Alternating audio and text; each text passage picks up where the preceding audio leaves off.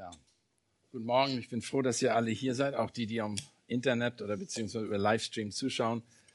Wir haben heute die Gelegenheit, uns mit einem kurzen Kapitel zu befassen. Psalm 119, ich glaube, das längste Kapitel der Bibel. Und das Interessante an dem Kapitel ist, es dreht sich um das Wort Gottes in diesem ganzen Kapitel. Und das macht deutlich, wie wichtig das Wort, die Schrift ist in der Bibel. Hört ihr mich? Ja? Oder alles klar? Gut, noch mehr, noch mehr, hau, hau rein. Ich kann mich auch, ja, jetzt höre ich mich auch. Ähm, ich dachte, ich habe mit, was rede ich denn? Äh, naja, egal. Ähm, das längste Kapitel der Bibel, Psalm 119, fast die Hälfte und bei der Hälfte des Kapitels spricht der Psalmist über seine Freude am Wort Gottes, seine Abhängigkeit vom Wort Gottes.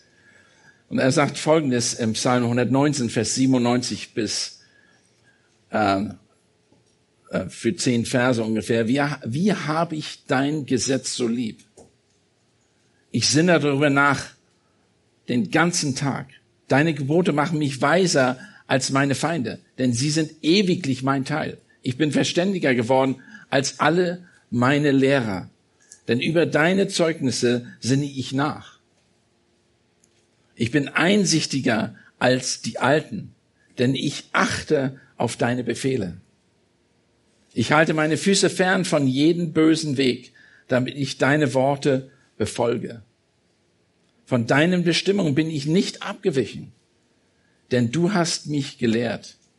Wie süß ist dein Wort.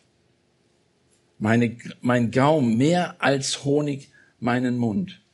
Von deinen Befehlen werde ich verständigt, darum hasse ich jeden Pfad der Lüge. Es wird deutlich in diesem Psalm, dass der Psalmist Gottes Wort im Zentrum hat seines Lebens. Und das sagt er auch über 100, über 170 Versen. Ich werde heute über den Grund der Freude am Wort sprechen, über den Grund der Freude am Wort Gottes sprechen. Das ist das erste Abschnitt. Dann meine Handhabung aufgrund der Freude am Wort Gottes, meine Handhabung mit dem Wort Gottes aufgrund der Freude und drittens meine Verantwortung aus der Freude am Wort, meine Verantwortung aus der Freude am Wort.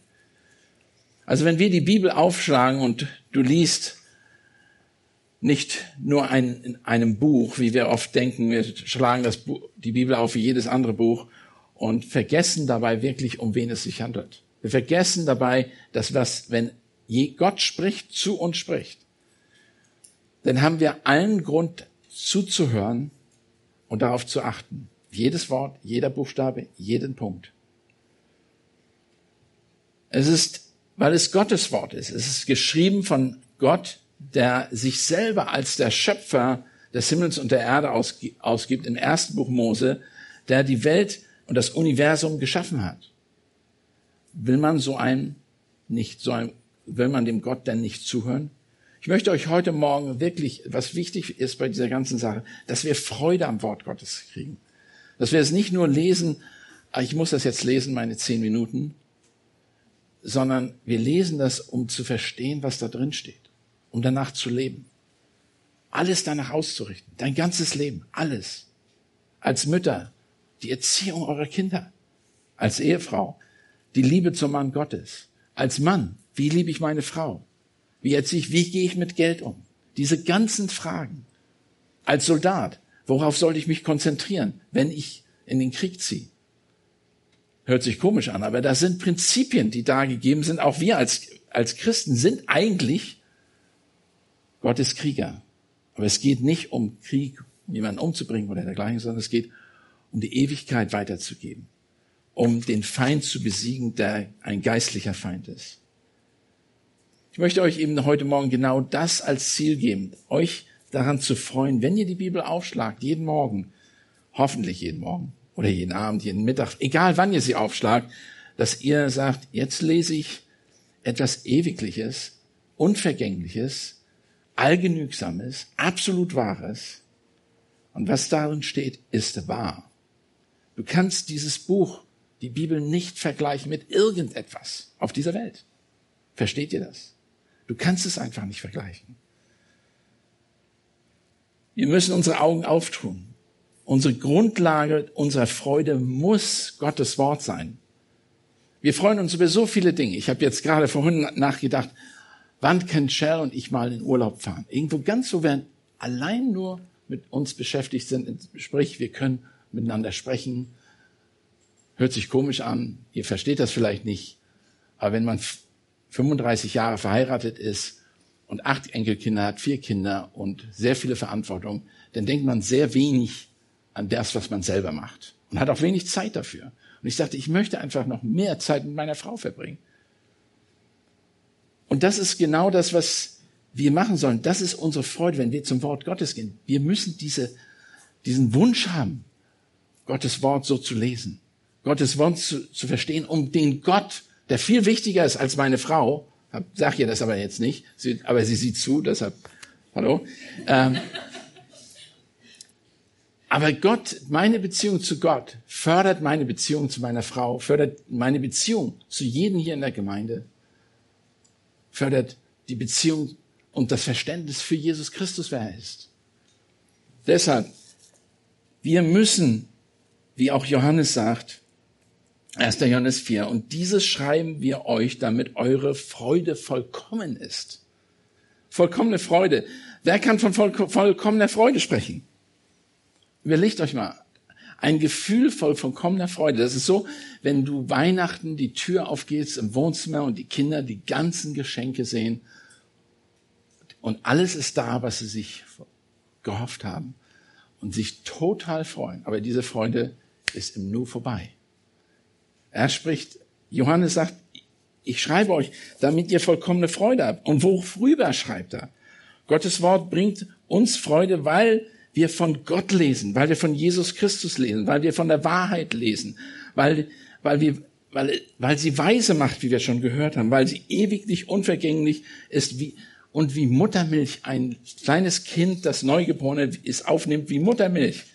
Und in 1. Petrus 2,2 und das Fleisch eines reifen, erfahrenen Christen darstellt.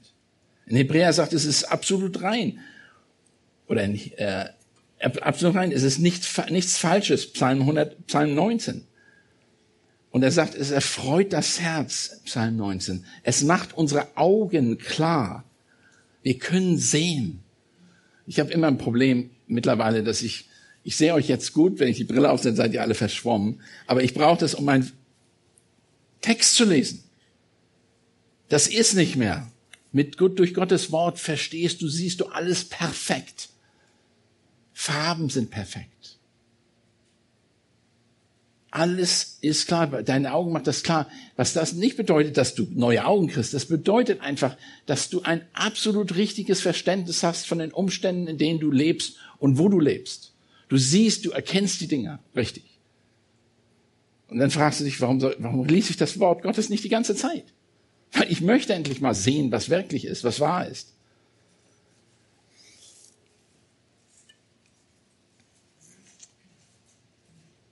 Gott offenbart hier, was richtig und falsch ist. Mein Ziel ist es, dass uns, dass die, ihr die Freude an der Bibel habt, weil Gott sie zu euch gesprochen hat in dem Wort Gottes.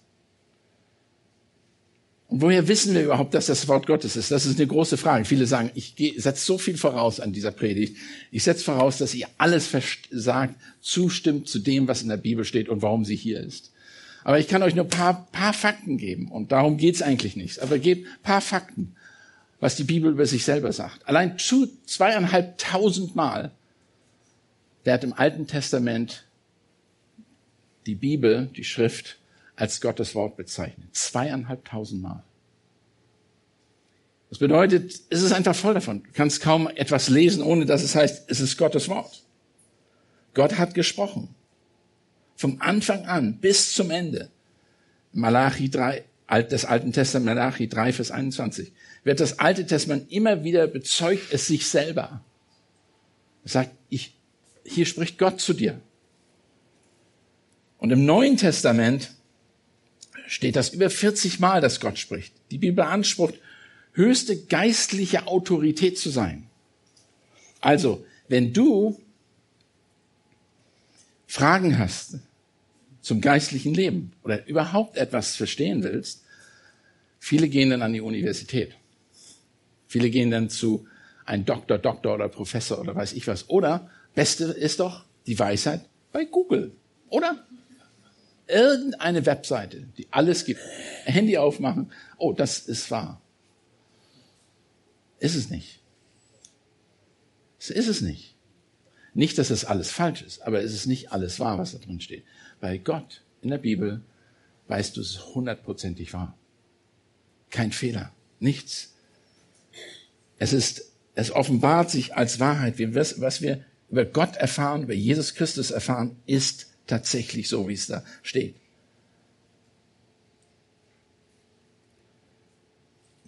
Wo, was macht die Bibel? Was beansprucht sie? Sie äh, beansprucht die höchste Autorität in Lehre und Überführung, Zurechtweisung und Unterweisung in der Gerechtigkeit zu sein.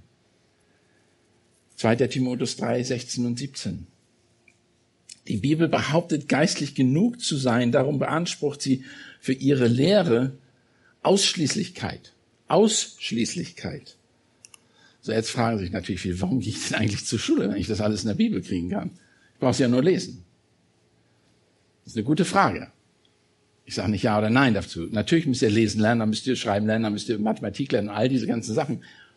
Aber die, die, der Bibel, die Bibel widerspricht dem nicht. Aber dann kommen die großen Fragen. Schöpfung. Was ist wahr? Gibt es eine Schöpfung? Wir sagen absolut ja. Was im Wort Gottes steht, ist absolut wahr. Jeder Punkt ist wahr. Die Zeiten, die da in der Bibel angegeben werden, sind wahr. Und wir, wir glauben, dass die Evolution eben eine Theorie ist, aber nicht der Bibel entspricht. Sie kann überhaupt nicht belegt werden. Also, wir gehen zum, zum Wort Gottes als etwas, was uns nicht nur die Wahrheit und alle richtig ist, sondern es gibt uns einfach auch eine Genugtuung, eine Freude daran, wenn wir da hingehen. Ich habe keinen Vorbehalt dafür. Ich muss mich nicht irgendwie einschränken. Ich kann dem absolut vertrauen. Ich kann mein Herz dem öffnen. Ich kann meine Pläne danach machen. Ich weiß, was in der Endzeit passiert. Nicht genau die Zeitpunkt, aber ich weiß, was passiert, was für Sachen folgen werden. Für mich ist das nicht, oder für uns sollte es nicht ein Wunder sein, was im Moment passiert in dieser Welt.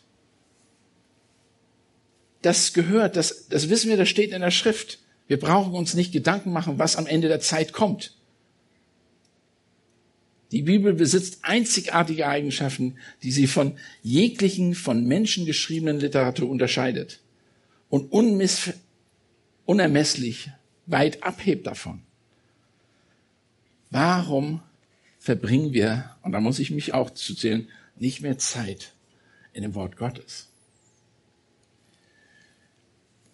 Ich versuche seit Jahren immer wieder die Bibel wieder und wieder als Hörbuch zu hören, weil ich, wenn ich Auto fahre, wenn ich andere Sachen mache, um mich dann in, intensiv damit zu beschäftigen, wenn ich mich über einen Text, den studieren, in der Tiefe studieren will. Aber es gibt sieben wesentliche Bedeutungswesenszüge, die ich ganz kurz fortsagen möchte.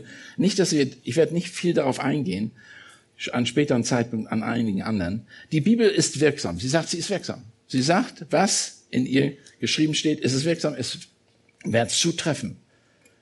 Hebräer 4, Vers 12. Sie sagt, sie ist schärfer als ein zweischneidiges Schwert. Es geht bis Mark und Bein. Es kann Dinge tun, die wir mit nichts anderes tun können tun können. Ich bin im Moment dabei, umzuziehen und wir haben sehr viel Werkzeug, versuchen einen Schraubenzieher für viele Dinge zu benutzen und merken, dass das funktioniert nicht. Du brauchst andere Werkzeuge dafür. Du brauchst manchmal ein Messer, du brauchst manchmal ein Schlagbohr, du brauchst manchmal einen Bohrer. Aber die sagt, in diesem Fall geht es nicht um Schlagbohr, sondern es geht um dein Herz offenbaren, was im Herzen ist. Wer von euch kann das Herzen eines anderen verstehen? Die Bibel sagt, er kann es. Sie kann es offenbaren und vor Gott alles offenbaren, alles eröffnen, zeigen, richtig und falsch darstellen. Sie ist zuverlässig. Jesaja 50, Vers 10 und 11. Sie ist kraftvoll, hat unglaubliche Macht. Sie wird Leben verändern. Schlag mal auf Römer 1.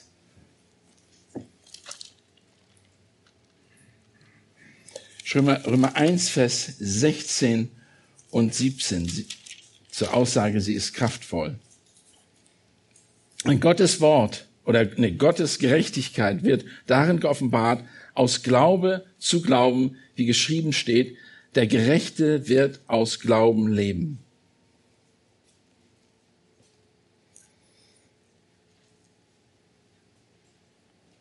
Der Gerechte wird aus Glauben leben. Sie ist lebendig. Das Wort Gottes ist nicht tot. Wir haben darüber gerade auch gehört in 1. Petrus 1.23. Und schlagt das nun mal auf, damit ihr, damit wir erinnert werden an die Grundlagen, an die wir eigentlich, die wir glauben. 1. Petrus 1.23. Denn ihr seid wiedergeboren nicht aus vergänglichen Samen, sondern aus unvergänglichen durch das lebendige und bleibende Wort Gottes. Es hat die Kraft, lebendig zu machen und ewiges Leben zu geben, was sonst nichts anderes machen, niemand anderes machen kann. Nicht, kein anderes Buch wird das tun. Der Geist Gottes wird durch das Wort Gottes wirken.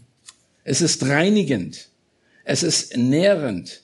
Wie ich schon gesagt habe, es ist wie die Milch. Und es ist vor allen Dingen, und das ist wichtig für uns, es ist heiligend. Bringt, schlag mal auf Johannes 17, Vers 17 und bis 19. Und da wird ganz deutlich, dass Gottes Wort heiligend ist.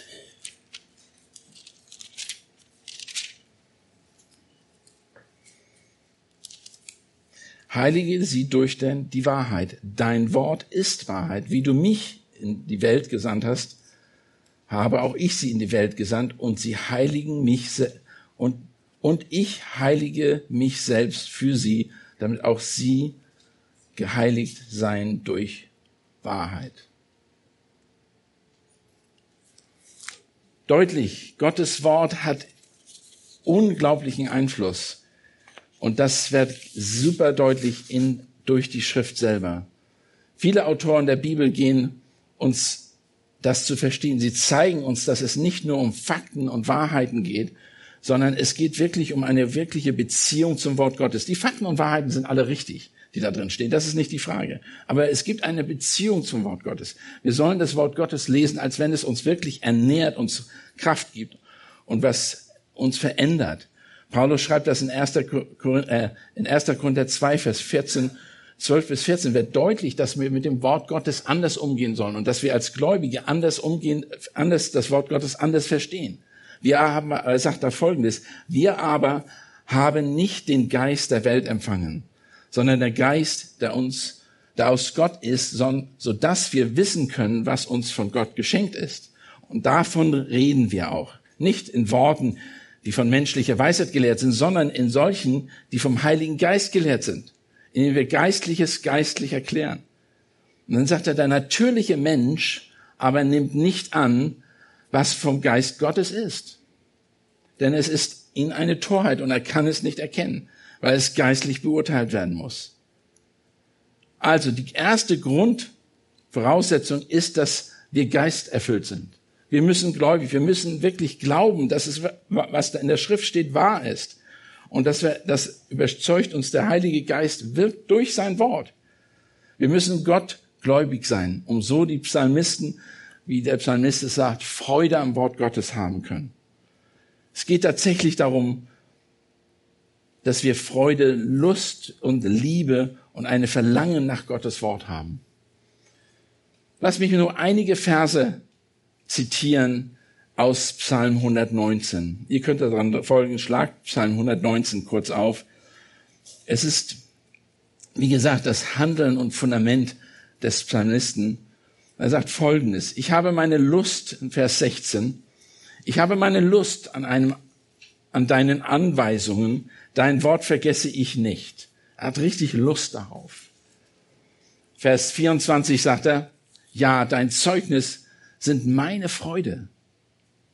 Zeugnisse sind meine Freude, sie sind mein Ratgeber. Vers 35, lass mich wandeln auf den Pfad deiner Gebote, denn ich habe Lust an ihnen.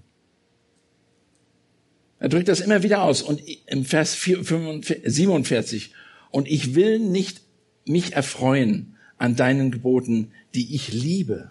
Er hat eine, wirklich eine herzliche Beziehung dazu, weil er weiß, was das Resultat daraus ist, wie er damit umgeht.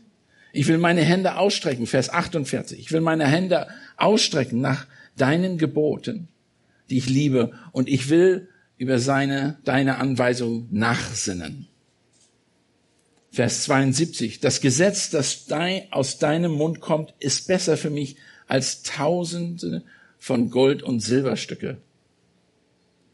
Vers 92. Wäre dein Gesetz nicht meine Freude gewesen, so wäre ich vergangen in meinem Elend. Und er sagt wirklich, das Wort Gottes gibt ihm wirklich Freude. Vers 111. Dein Zeugnis sind meine ewiges Erbe, denn sie sind die Wonne meines Herzens. Die Wonne meines Herzens. Vers 113. Ich habe die, ich hasse, die geteilten Herzen sind, aber dein Gesetz habe ich lieb. Vers 127. Darum liebe ich deine Gebote mehr als Gold und feines Gold. Vers 159. Sieh, ich liebe deine Befehle. O Herr, belebe mich nach deiner Gnade. Meine Seele bewahrt deine Zeugnisse und liebe ich und liebe sie sehr. Vers 174 als letztes. Ich habe Verlangen nach deinem Heil. O Herr, und dein Gesetz ist meine Lust. Es geht, es geht hier wirklich um das Empfinden, dass sie darauf baut, dass die Bibel absolut zuverlässig ist. Absolut zuverlässig. Sie ist absolut wahr, fehlerlos, unvergänglich. Und sie, er weiß, dass sie von Gott eingegeben ist. Und er kann sich darauf setzen und die äh, darauf stellen und sie ist ewiglich wahr. Es gibt für, für mich also und für uns eigentlich keinen größeren oder wichtigeren Grund, als dem Wort Gottes zu vertrauen und ihm nachzufolgen. Das ist, muss unsere Motivation sein. Gottes Wort motiviert mich abends, um zu lesen und morgens früh aufzustehen und dort auch wieder im Wort Gottes zu studieren und zu sehen, was ist dort geschrieben? Was ist dort geschrieben? Gottes Wort ist auch mein Gesprächsthema, wenn ich mit ihm bete. Gottes Wort ist mein Gesprächsthema, wenn ich mit ihm bete. Das ist das Tollste, was man machen kann. Lies durch die Psalme durch oder liest die Schrift und betet vor und danach und spricht mit Gott darüber.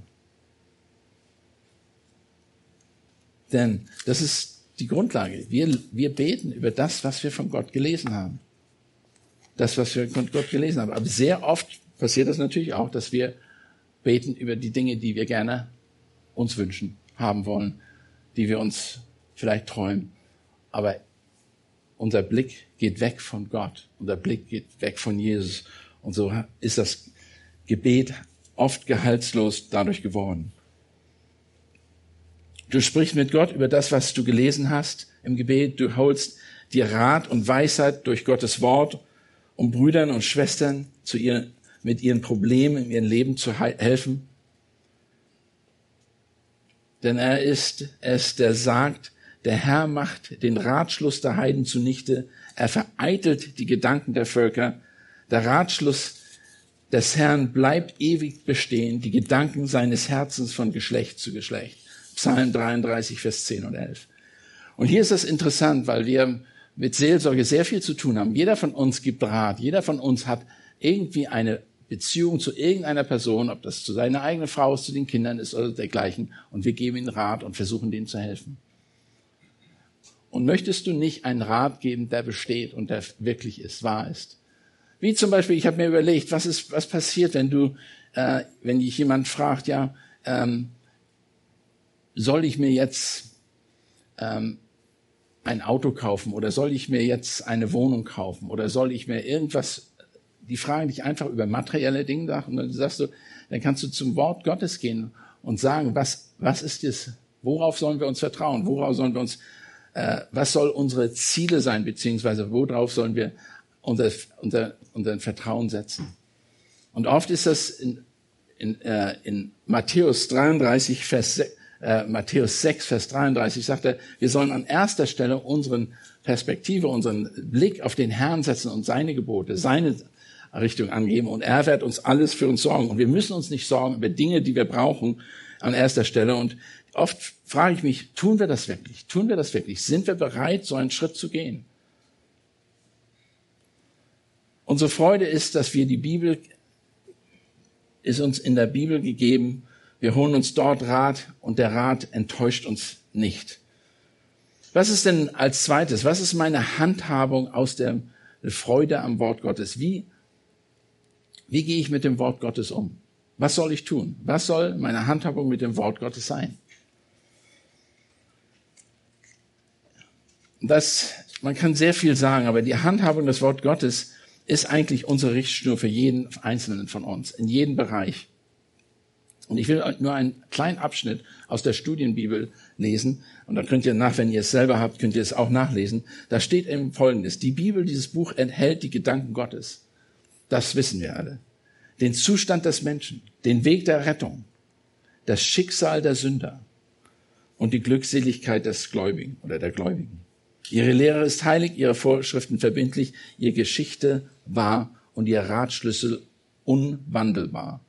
Lies sie um weise zu werden. Glaube sie, um gerettet zu werden. Glaube ihr, um gerettet zu werden. Und praktiziere sie, um heilig zu werden. Sie enthält Licht, um dich zu leiten, Speise, um dich zu stärken, den Trost, um dich zu erfreuen.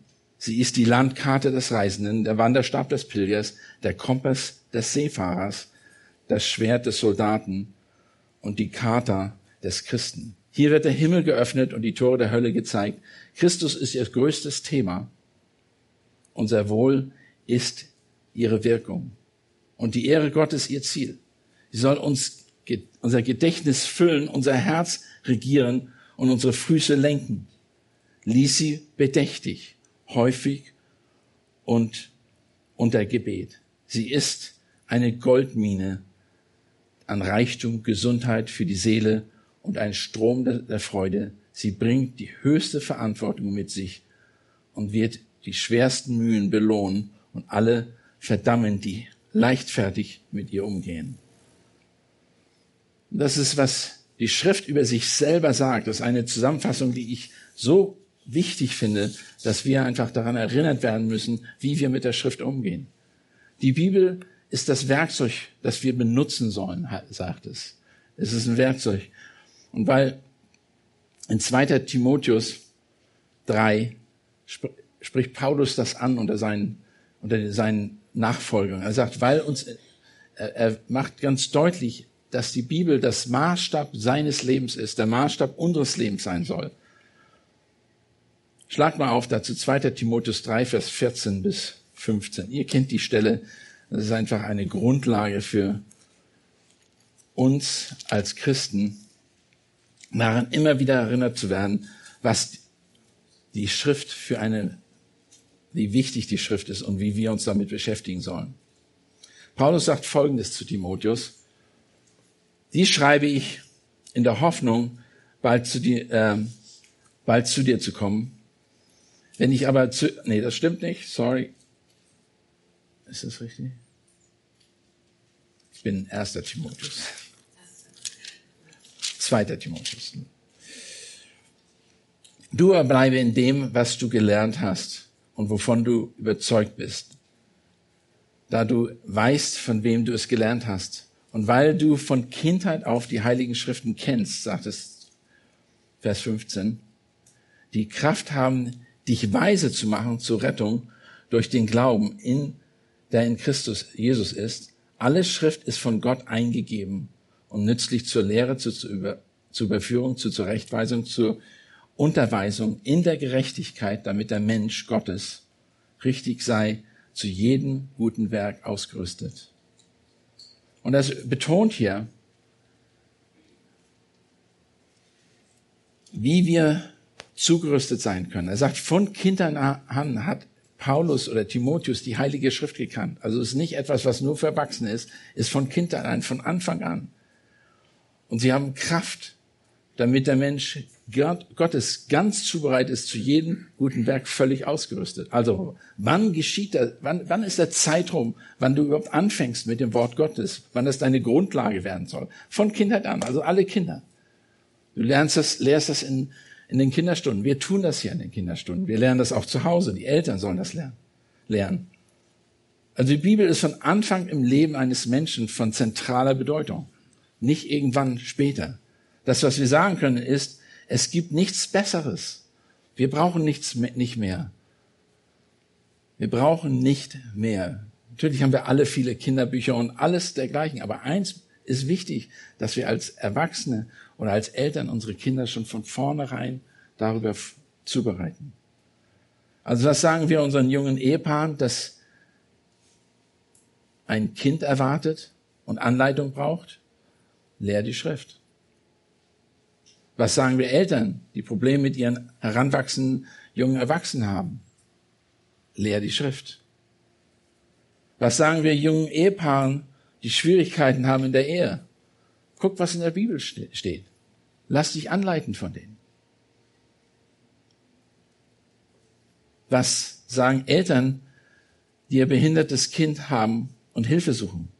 Was lehrt die Schrift? Wie gehst du damit um? Lieb es. Was lehrt wir einem unter Depression leidenden?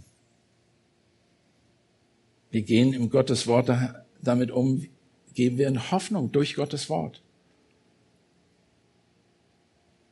Wir sollen eben Lust und Freude am Wort Gottes haben. Wie wird ein junger Mann seinen Weg unsträflich gehen, sagt Psalm 119, Vers 11, indem er ihn bewahrt nach seinem Wort, nach deinem Wort. Er hat es ganz deutlich gemacht. Psalm 119, Vers 9. Was sagen wir Menschen, die alt werden und die einen Sinn und äh, den Sinn fürs Leben aus dem Auge verlieren? Wir gehen zu Gottes Wort und weisen auf die himmlische Hoffnung hin. Ich hatte eine Situation, wo mein Vater gesagt hat, ich will nicht mehr leben. Er saß mit dem Christian, ich weiß nicht, warum ich noch hier bin. Ich will nicht mehr leben. Und wir haben uns alle gefragt, was ist los? Warum auf einmal? Und da ist natürlich die Frage, wenn du als Kind da stehst, was für eine Hoffnung gibst du ihm? Denn natürlich, ich gehe zur Schrift, er ist aber nicht gläubig gewesen. Wie gehst du damit um? Was sagst du ihm? Aber das ist, die Schrift hat Antworten darauf. Du lebst nicht nur für dich selber, du lebst auch für die anderen. Und Gott hat ein Ziel mit jedem Einzelnen von uns. Es gibt also nichts Besseres als Gottes Wort. Liebe es, lerne es, lebe es. Jesus sah es als eine notwendige Nahrung zum Leben eines geistlichen Menschen an.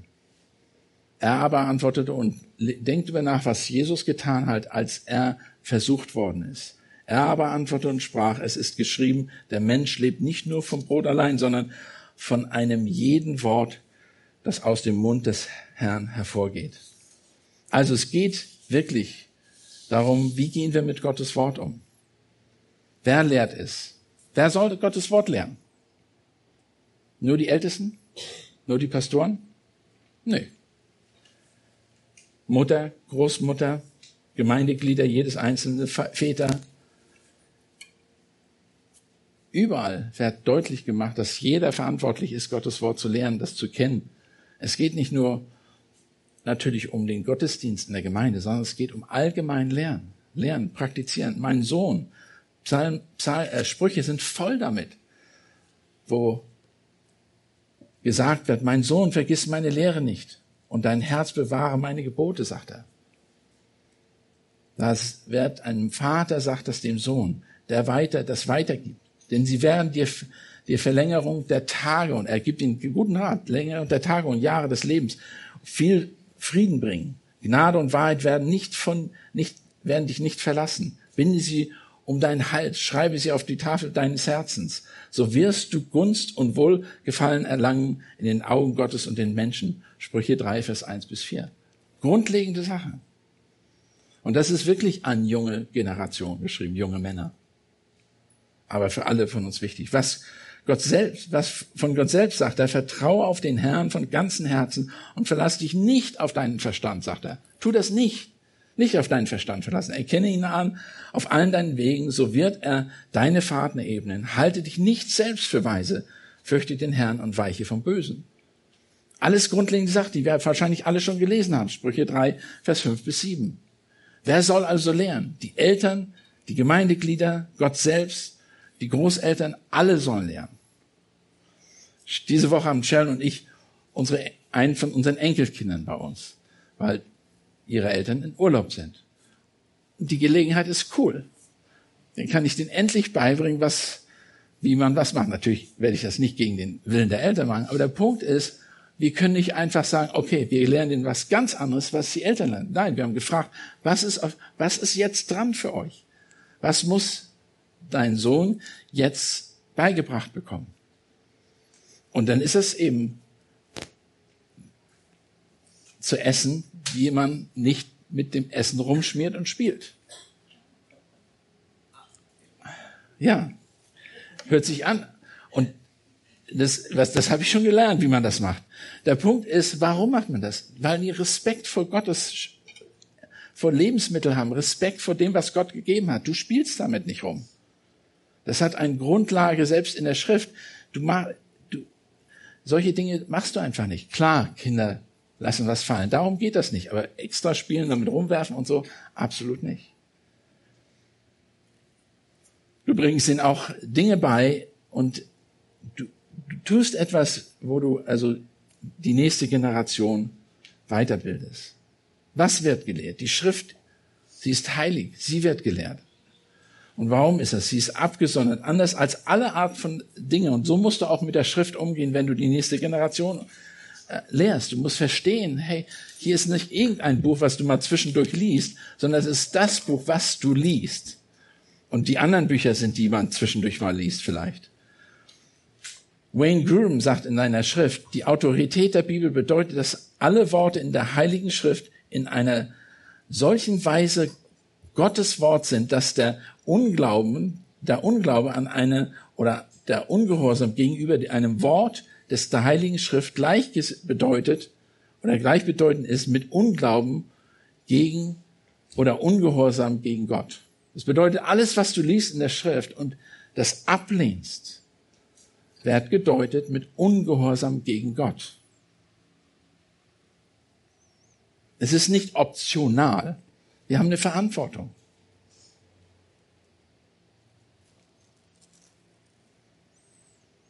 Also, Mose schreibt in 5. Buch Mose, Vers 6, Kapitel 6, Vers 9, 6 bis 9. Und diese Worte, die ich dir heute gebiete, sollst du auf dem Herzen tragen und du sollst sie deinen Kindern einschärfen und von, davon reden, wenn du in dein Haus sitzt oder auf dem Weg gehst, wenn du dich niederlegst und wenn du aufstehst. Und du sollst sie zum Zeichen auf deine Hand binden und sie sollen dir zum Inner Erinnerungszeichen über den Augen sein. Und du sollst sie auf den, die Pfosten deines Hauses und an die Tore schreiben. Das hat Mose gesagt im fünften Buch Mose. Was hat er damit gesagt? Zu jeder Zeit sollst du, Eltern, das Wort Gottes weitergeben. Zu jeder Zeit.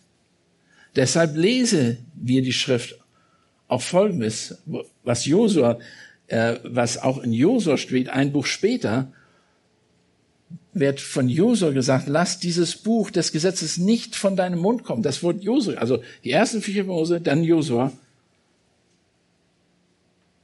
Gesetze, sondern sollst Tag und Nacht danach sinnen. Der ist wie ein Baum gepflanzt am Wasserbächen, der seine Frucht bringt zu seiner Zeit und seine Blätter verwelken nicht und da alles, was er tut, gerät wohl. Das ist ihm gesagt worden von Gott.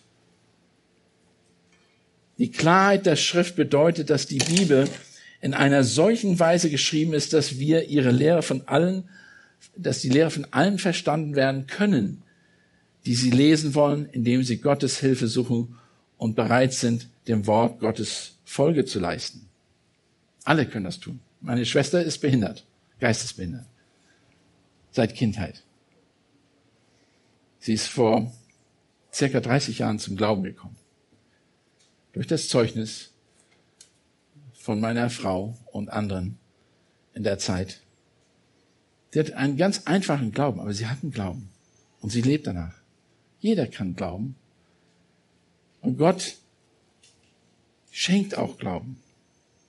David selbst sein Mist schreibt, sondern seine Lust hat am Gesetz des Herrn und über seinen Gesetz nach sind Tag und Nacht. Der ist wie ein Baum gepflanzt am Wasserbächen, der seine Frucht bringt zu seiner Zeit und seine Blätter verwelken nicht. Und alles, was er tut, jeder weiß es, gerät wohl. Warum verbringen wir nicht mehr Zeit in Gottes Wort? Warum haben wir nicht mehr Freude an Gottes Wort, wenn wir wissen, dass diese Dinge wahr sind? Weil wir wissen, dass diese Dinge wahr sind. Die Klarheit der Schrift bedeutet, dass die Bibel in solchen Weise geschrieben ist, dass alle es verstehen können. Was ist meine Verantwortung gegenüber dem Wort Gottes, persönlich und in der Gemeinde? Was soll ich tun? Was sollen wir tun in der Gemeinde mit dem Wort Gottes? Warum? Nicht nur Freude haben, das ist für uns wichtig, Freude haben. Aber diese Freude drückt sich auf, indem wir die Verantwortung darüber auch haben, damit wir das Wort Gottes weitergeben. Wir wollen es aufnehmen. Wir wollen treu zum Gottesdienst kommen, treu in die Bibelstunde kommen. Wir wollen treu die Bibelleseplan durchführen oder Bibel. Das ist nicht Gesetz, aber der Punkt ist, wir wollen Zeit im Wort Gottes verbringen. Wir als Pastoren, Älteste nehmen an, dass ihr das Wort Gottes liest, nicht nur im Gottesdienst und nicht nur, wenn ihr hierher kommt, sondern dass ihr Zeit im Wort Gottes verbringt, dass ihr Freude am Wort Gottes habt. Das nehmen wir an. Wir wollen es aufnehmen. Die Thessalonicher haben es so aufgenommen als Gottes Wort. Die haben es nicht nur gelesen, die haben, huh, das ist Gottes Wort. Was, was ist bei dem passiert? Warum steht man in der Gemeinde auf, um Gottes Wort zu lesen? Oft tut man das, um Respekt zu zeigen vor Gott. Um Respekt zu zeigen vor Gott.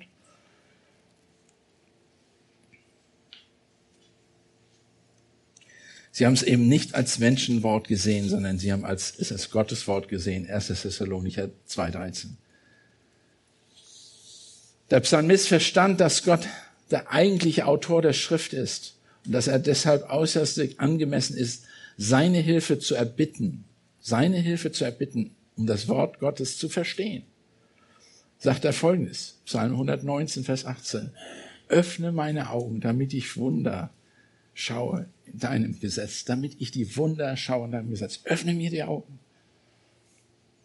Jeden Morgen, jeden Abend, egal. Öffne mir die Augen, zeig mir, was du mir sagen willst.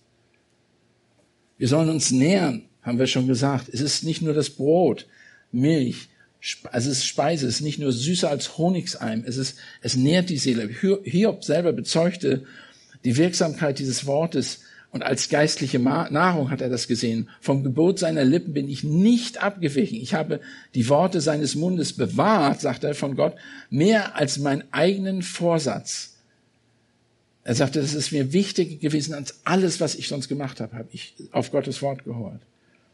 Denn ist es auch, wenn wir Gottes Wort hören, was mache ich denn damit? Ich gehorche dem Wort Gottes. Ich gehorche dem Wort Gottes. Ich folge dem nach.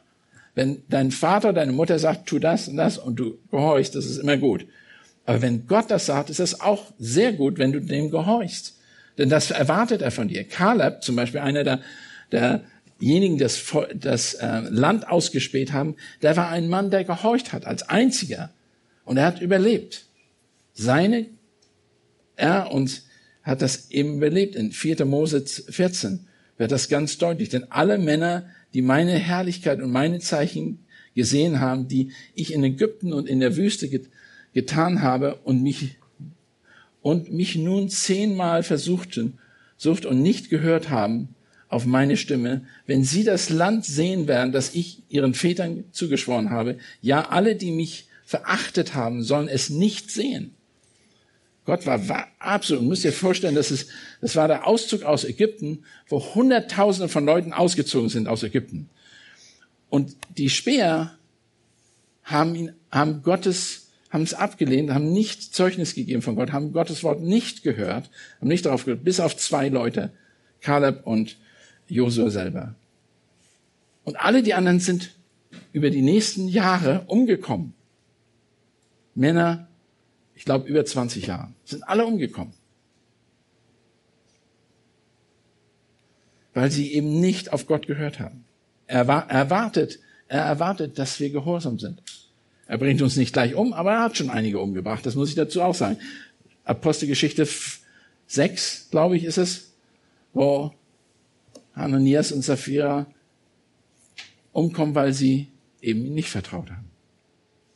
Ehre Gottes Wort. Die Juden, die nach 70 Jahren Gefangenschaft aus Babylonien ins Land zurückkehrten, waren, ehrten und waren super froh, bereitwillig Gott und sein Wort nachzufolgen. Esra bezeugt das.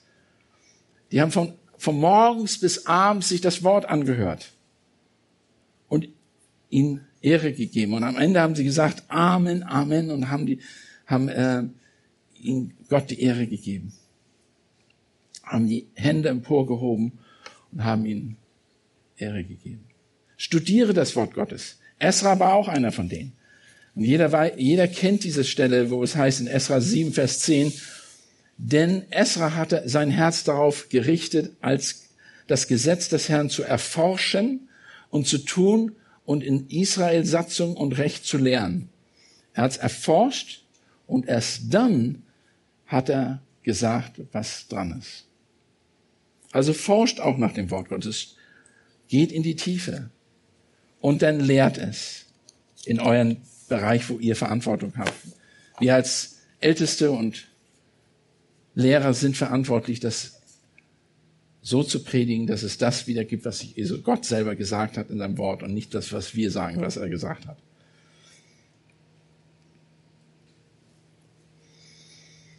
Und dann sollen wir es anwenden und jünger machen. Das sagt er ganz deutlich. Er sagt in 2. Timotheus 2.2, Paulus verstand die Fortsetzung und kumulative Auswirkungen der Multiplikation, also das Wort Gottes anzuwenden, sollen wir auch Jünger machen. Und was du von mir in Gegenwart von vielen Zeugen gehört hast, hast, das vertraue, äh, was du von mir, das vertraue treuen Leuten oder Menschen an, die tüchtig sind oder werden, auch andere zu lehren. Und das ist eine fortlaufende, äh, fortlaufende äh, Generation. Jede Generation sagt das der Nächsten und gibt das weiter. Denn eine Sache, die ich rausgefunden habe, wo ich zum Beispiel in den letzten Jahren in der Türkei sehr viel getan habe, oder in den letzten Monaten, ja, eigentlich letzten Jahren schon, sehr viel in der Türkei getan habe, da haben mir gesagt, die Leute, das sind keine Lesen, die lesen nicht, die hören. Ganz wenig Bücher werden gelesen, das habe ich, das habe ich nie so wahrgenommen. Die sagen, und wenn du es auch hier liest, es ist erwartet, dass du es in Person weitergibst. Du lehrst es ja, du sprichst vom Wort Gottes, du kannst es vielleicht lesen, aber du gehst davon aus, dass du es auch umsetzt und praktizierst und auch sprichst. Also es ist eine konstant weiterlaufende Sache. Du kannst nicht sagen, oh, irgendjemand wird das ja auf Radio hören, der kann ja sich Podcast anhören, der kann das machen und jenes machen. Das ist keine Ausrede, Leute. Wir müssen es trotzdem noch in Person tun. Und als letztes, wir sollen uns auch fürchten von, vor Gottes Wort. Jesaja schreibt beispielsweise eine demütige Gläubiger, der Gott und sein Wort ernst nimmt. Aber, aber auf diese will ich blicken auf die Elenden und denen, die zerschlagenen Geistes sind, ist und der da zittert vor meinem Wort. Gott erwartet, dass wir Respekt haben vor seinem Wort. Wir müssen Respekt haben vor seinem Wort.